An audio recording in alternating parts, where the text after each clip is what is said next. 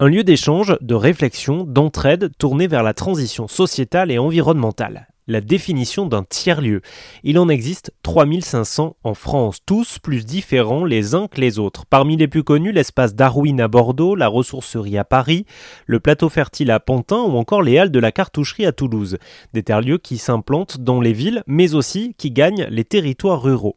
Tout l'enjeu de ces espaces hybrides, c'est d'allier leur mission d'intérêt général et de vivre ensemble et l'impératif économique pour survivre et exister. Alors comment font-ils? Réponse avec Agnès Guigneux des Imaginations Fertiles à Toulouse. Euh, alors nous, on a trois grands axes de travail. On fait de la location d'espaces euh, partagés, de, bureaux, des, salles événementielles, des salles de formation. Et sur, sur cet axe-là, on a des prix différenciés euh, pour des structures de l'économie classique, pour des sociétaires de notre coopérative, pour des résidents du lieu. Euh, pour essayer de trouver un, modèle euh, autour de tout ça et, absorber nos charges de loyer. Et puis voilà.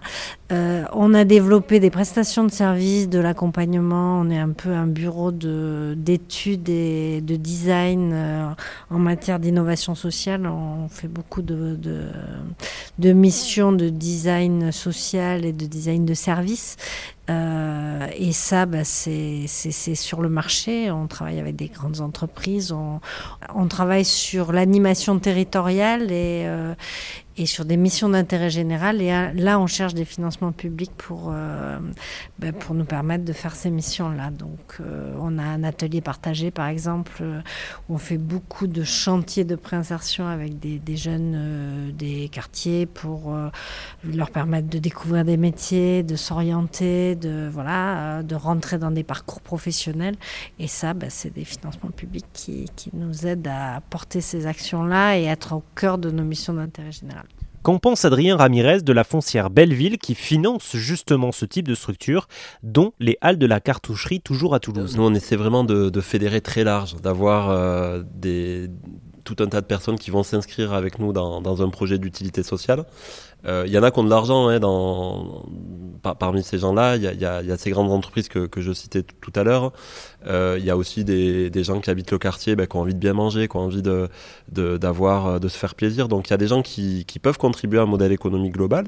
Et puis il y a des acteurs qui, qui forcément ont, moins de capacité à générer des recettes. On accueille par exemple une asso qui fait du breakdance, Breaking School. On, a, on accueille une librairie. Vous savez que le prix du livre permet pas forcément de, de faire de grosses marges. On fait des spectacles, donc des acteurs culturels qui eux aussi euh, euh, ben, ne dégagent pas des, marges, très importantes. Et on essaie voilà, de, réunir tous ces acteurs-là dans notre lieu, de trouver pour chacun la bonne équation. On a aussi bien sûr euh, des gens qui nous subventionnent. On a, la région Occitanie, on a la ville, Toulouse Métropole et, Action Logement qui subventionnent notre projet. Euh, et, et, on a tous les outils de l'immobilier, de la finance, hein, des outils voilà qui peuvent peut-être faire peur parfois, mais qui finalement sont aussi utiles. Euh, comment euh, ce projet, on arrive à le financer sur 12 ans, comment on embarque des banques et comment on finance euh, de l'ingénierie pour faire cette coopération. Et pour en savoir plus sur les tiers-lieux, rendez-vous sur le site qui explique tout, france-lieu.fr.